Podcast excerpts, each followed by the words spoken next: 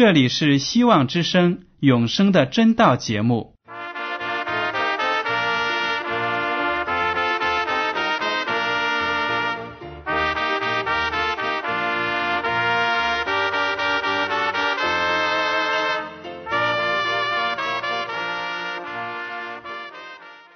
亲爱的听众朋友们，你们好，我是艾德，很高兴今天能和你们在永生的真道这个栏目中见面。耶稣说：“听上帝的话语，并且遵守的人是最有福气的。”所以，艾德现在能够通过电波和你们分享上帝的教导，感到十分快乐。我也希望众位弟兄姐妹。还有那些正在寻求真道的朋友们，也能够珍惜这段时光。大家不妨在手边准备好纸和笔，将今天讲到的要点和经文章节做些记录，以便过后自己再亲自查考圣经。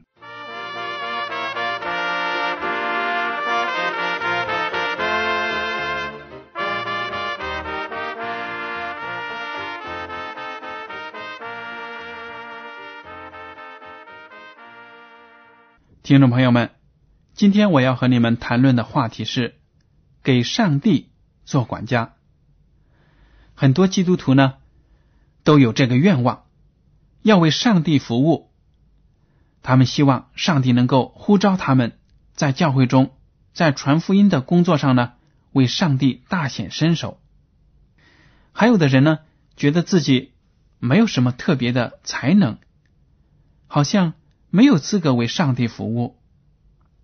其实呢，这样的看法是不正确的，因为我们每一个基督徒都有自己的特长，是上帝赐给我们的，要让我们在福音的工作上呢都能够起一份作用。其实我们每一个人都是在为上帝做工，而且呢，上帝要让我们。做他的管家，给上帝做管家，这样的念头呢？也许你从来没有想过，但是在实际生活中，上帝把很多事情、很多东西、宝贵的东西呢，都交托给了你，要让你管理好。今天呢，我们就来看一看，怎么样给上帝做管家。首先。我要告诉大家的是，上帝造人之后，指派人做什么样的工作呢？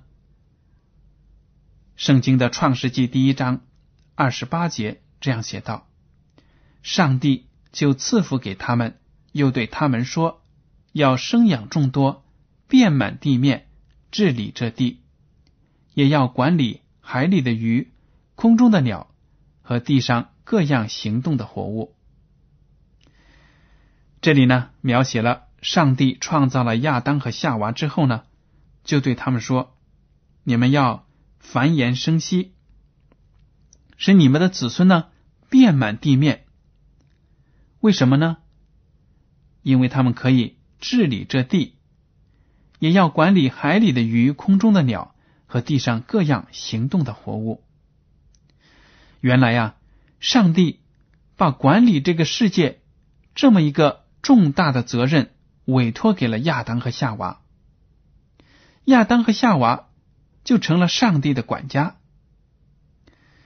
不过呢，亚当和夏娃并不是被上帝利用来做仆人，更重要的是呢，亚当和夏娃是这个美好的世界的继承者，他们的子子孙孙呢，都应该继承上帝所创造的完美的世界。好了，我们接下来看第一章第二十九节，就能够明白，上帝呢把所有的一切都赐给了亚当和夏娃。上帝说：“看呐，我将遍地上一切结种子的菜蔬和一切树上所结有核的果子，全赐给你们做食物。”这是一种多么大的恩赐，多么大的一种。信任呢？上帝说：“我所造的这一切，这些植物，你们都可以拿来做食物。”亚当和夏娃可以自由的从这个世界上摘取这些菜蔬、水果来吃做食物，说明呢这个世界都是属于他们的，供他们来继承的。但是呢，我们不要忘了，这个世界的一切，所有的宇宙中的万物，包括那些。大大小小的星体都是属于上帝的，因为上帝是造物主。诗篇第二十四篇第一节这样说：“地和其中所充满的，世界和住在其间的，都属耶和华。”第五十篇第十节说：“因为树林中的百兽是我的，千山上的牲畜也是我的。”第一百篇第三节说：“你们当晓得耶和华是上帝，我们是他造的，也是属他的；我们是他的民，也是他草场的羊。”这里呢，诗篇的作者把自己比喻成上帝的羊，因为他也看到过牧羊人赶着那么多的羊，那些羊呢就跟着牧人走来走去。从青草地来到溪水边，就这样有平安和满足。为什么呢？因为有上帝拥有他们，看护他们。所以，我们每一个人如果能够归到上帝的怀抱中，跟随着他，那么这个世界呢，美好的一切的赐福都是给我们的。话又说回来了。既然我们人也是上帝的管家，来管理这个世界，那么上帝对我们的要求是什么呢？格林多前书第四章第二节这样说：“所求于管家的是要他有忠心。”嗯，这句话真的是非常有道理。在我们现在的社会上呢，很多大的生意公司甚至机构。里面在用人上，往往都要用那些忠心的人，董事长、老板、总裁都喜欢提拔那些对自己忠心的人。为什么呢？如果这个人很有才能，脑瓜子很机灵，但是呢人品不可靠，那么他的聪明和才智呢，其实是一种很大的威胁，对公司的生存呢。可能会造成破坏，因为越是聪明的人，如果他的品格没有没有忠心，他可能会对公司、他的生意呀，还有商业的机密啊，造成更大的破坏。所以，上帝要求我们做他的管家，也是要我们忠心。聪明和才智呢，自然由上帝来赐给，但是。上帝更看重那些踏踏实实愿意为福音做工的人，所以我们在自己的属灵的生活当中呢，也应该要求自己，让圣灵培养我们对上帝的忠心。那么，在亚当和夏娃犯罪之后呢，他们被逐出了伊甸园。虽然他们犯了罪，但是这个世界。还是由他们来管理，因为他们的生计都是要从土里出产的。为了告诉他们，上帝仍然是他们生活的主宰，上帝给他们一条诫命。这样的诫命呢，从亚当和夏娃一条一条的就传下去了。当以色列人被上帝从埃及领出来之后呢？上帝告诫他们要做一件事情，表明他们对上帝的忠心，表明呢，他们一切的所有都是属于上帝的。这是什么样的一条诫命呢？我们来看一下《立位记》第二十七章三十节：地上所有的，无论是地上的种子，是树上的果子，十分之一是耶和华的，是归给耶和华为圣的。这里说呢，以色列民作为上帝的选民，上帝所赐福的民族和国家，他们的民在出产这些水果、蔬菜以及各种各样的收入，都要交十分之一给耶和华上帝，因为这十分之一是被上帝分别为圣的。原来呀，这个十一奉献呢。就是我们现在教会里十一奉献、十一捐的来源，要让所有信靠上帝的人都知道，自己所有的一切都是来自上帝，而上帝呢，只要求我们归还一小部分收入，用来支援上帝的圣功。我们再来看几节经文，表明呢，这十一奉献在很久很久以前。就是被信靠上帝的人所遵守的。创世纪第十四章十八到二十节这样写：又有撒冷王麦基喜德带着饼和酒出来迎接，他是至高上帝的祭司。他为亚伯兰祝福说：“愿天地的主、至高的上帝赐福于亚伯兰。至高的上帝把敌人交在你手里，是应当称颂的。”亚伯兰就把所得的拿出十分之一来给麦基喜德。这个故事呢，写的是亚伯拉罕在被上帝改名之前呢，他叫亚伯兰。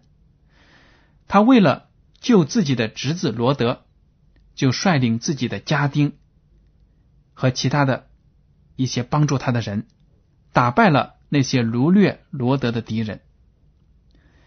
结果呢，大胜而归之后。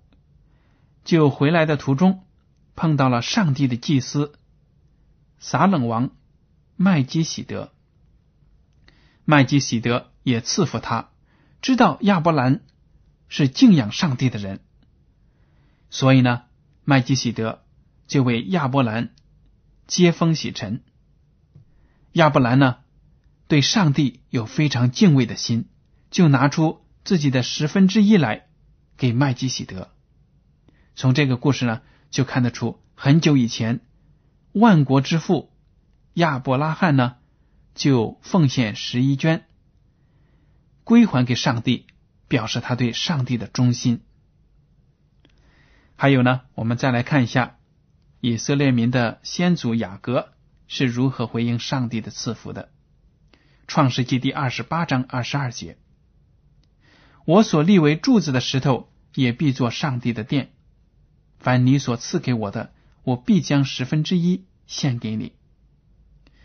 雅各呢，在得到了父亲以撒的祝福之后呢，就开始前往舅舅拉班的家。在途中呢，他就梦见耶和华上帝在赐福他，要让他成为一个很大的家族，让他的子子孙孙呢成为一个大国。把各样的福气加给他。当雅各醒了之后呢，他就非常感激，就在他晚上露宿的地方呢，树立起石头来，而且在那里向上帝敬拜，并且许愿说，上帝所赐福给他的一切，他要拿出十分之一来归还给上帝。这就表明了他对上帝的忠心。通过这两个故事呢，我们也知道，如果我们奉献十分之一，那么同时也在表明主啊，上帝啊，我是属于你的。有的人呢，在教会当中，当看到有各种各样的收捐的时候呢，就觉得心里不大高兴，开始犯嘀咕了，说为什么加入教会了，天天还要掏腰包呢？这个也要钱，那个也要钱，到底为什么要这样子呢？我的钱都是辛辛苦苦赚来的，我花了很多的心机，费了很多的力，流了很多的汗，才有这样的收入，怎么好奉献给教会呢？我想呢，如果有信心软弱的基督徒呢，可能会有这样的想法。那么这样的想法呢？就与圣经的道理是违背的，而且呢，有这样的想法，就是没有认识到他的一切都是上帝所赐给的，包括人工作的能力、得到财富的能力、做生意的聪明和机灵，都是耶和华上帝所赐给的。生命记第八章十八节这样说：“你要纪念耶和华你的上帝，因为得获财的力量。”是他给你的，不管你是从事什么样的工作，干什么样的生意，那么你在生意中的那些收入啊，你的那些灵巧的想法呀，还有勤劳呢，都是上帝给的。如果上帝不赐福你，你有病缠在身上，不能够得到治愈，那么哪里有力量？去赚钱呢？所以呢，上帝的福气对每一个人都是非常重要的。即使是现在很多人没有认识上帝，仍然生活在最终，但是因为上帝的怜悯，他们还是有能力谋生赚钱。这都说明呢，上帝是非常爱我们的。好了，接下来我们就来看一看十一捐。自古以来，在上帝的教会里有什么用途，派什么用场？民数记第十八章二十一节这样写：凡以色列中出产的十分之一，我也赐给立位的子孙为业，因他们所办的是会幕的事，所以赐给他们为酬他们的劳。原来啊，捐给上帝的。教会的十分之一是用来奉养那些为上帝的圣公从事专门的工作的人，那些祭司们和传道的人。因为在旧约，当以色列民被领到迦南美地的时候呢，那块地方被分给了其他的十一个民族，很多产业呢就分给他们。但是立位人呢，却没有得到其他的东西，而是得到了上帝的应许，因为他们要永远在会幕中侍奉上帝。其他的那些部落呢，要把自己的收入的十分之一捐出来，交到会幕里，这些呢就用来养活立位这个部族，因为立位人呢是上帝拣选的做祭司的。从这一方面，我们就可以知道，我们所捐出的十一捐、十一奉献，都是用来做圣功的。如果上帝没有专职的传道人，那么大家都是今天打鱼，明天去种地，后天呢抽一点时间去传福音。这样呢，上帝的福音的工作呢，肯定在这个地球上就会进展的非常的缓慢，说不定呢。大家都会因为自己的工作繁忙而忽视了对上帝的服务，所以上帝专门拣选了立位这个部族啊，来为上帝的圣公服务。好了，接下来我们来看一下《民书记》第十八章二十四节，这里呢就讲的更清楚了。因为以色列人中出产的十分之一，就是献给耶和华为举祭的。我已赐给立位人为业，所以我对他们说，在以色列人中不可有产业。今天我们教会里的教职人员、侍奉的人如何养家为生呢？不但在刚才我们读过的旧约的这些书中有描写，而且在新约中也有这样的经文，《格林多前书》第九章十三到十四节。这样写：你们岂不知为盛世劳碌的，就吃殿中的物吗？伺候祭坛的，就分领坛上的物吗？主也是这样命定，叫传福音的靠着福音养生。保罗呢，就在这里对其他的基督徒说了：为上帝的圣功做出奉献，来供养那些专职的传道人是应当的，因为。传道也是工作。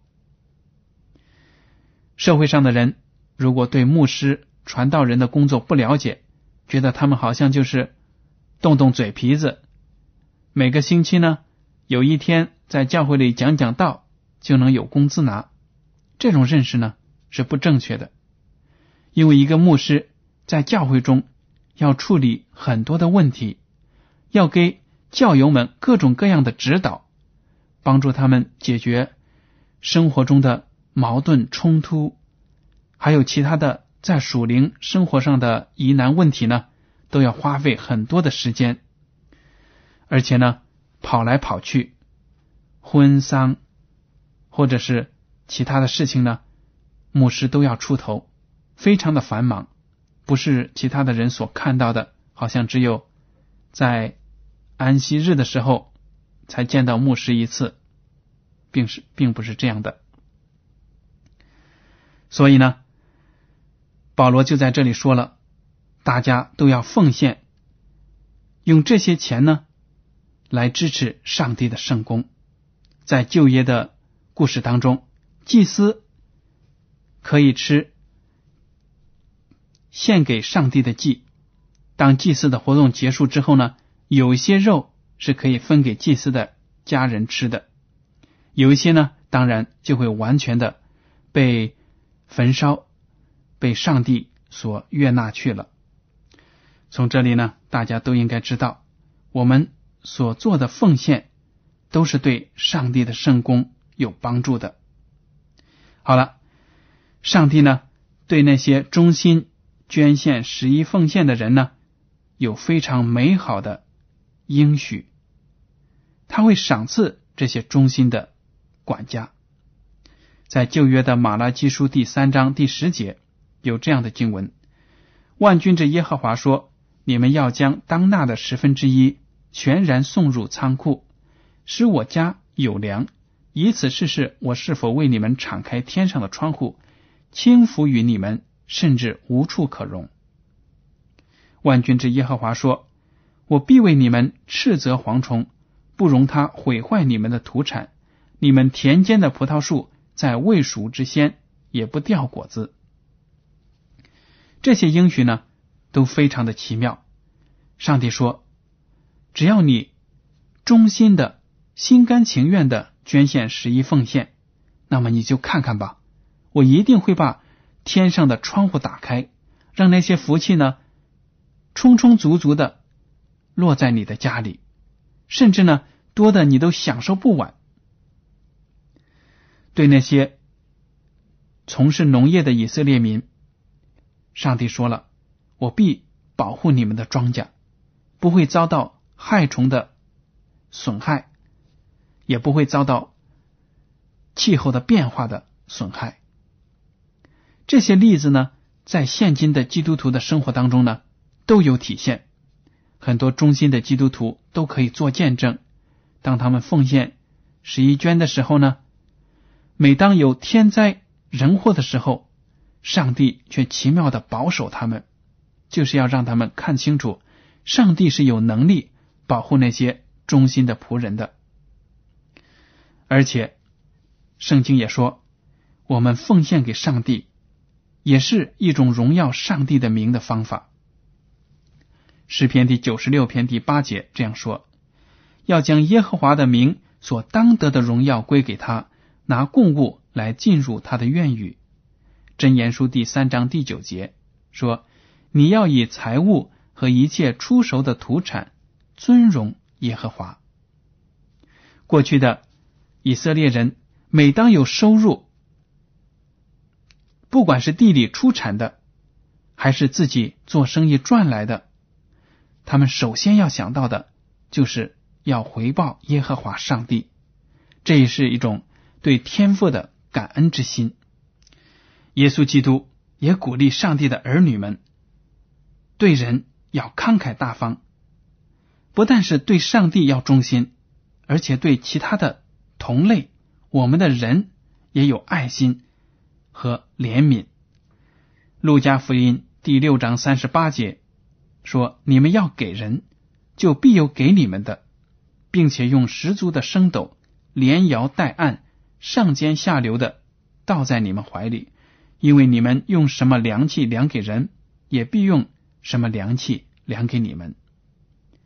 这节经文呢，就描写到上帝的忠心的仆人，不但应该爱上帝，把自己所得的应该用来支持圣公的归还给上帝，而且呢，对其他的人也要有乐意的奉献、乐意的捐献，在他们困难的时候帮助他们。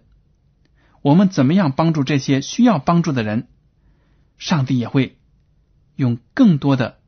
更好的方式来赐福我们，报答我们。最后呢，我想跟大家讲的是，我们是基督徒了，我们的身体、我们的精力、我们的时间、我们的思想，都是属于上帝的，都应该拿来荣耀上帝。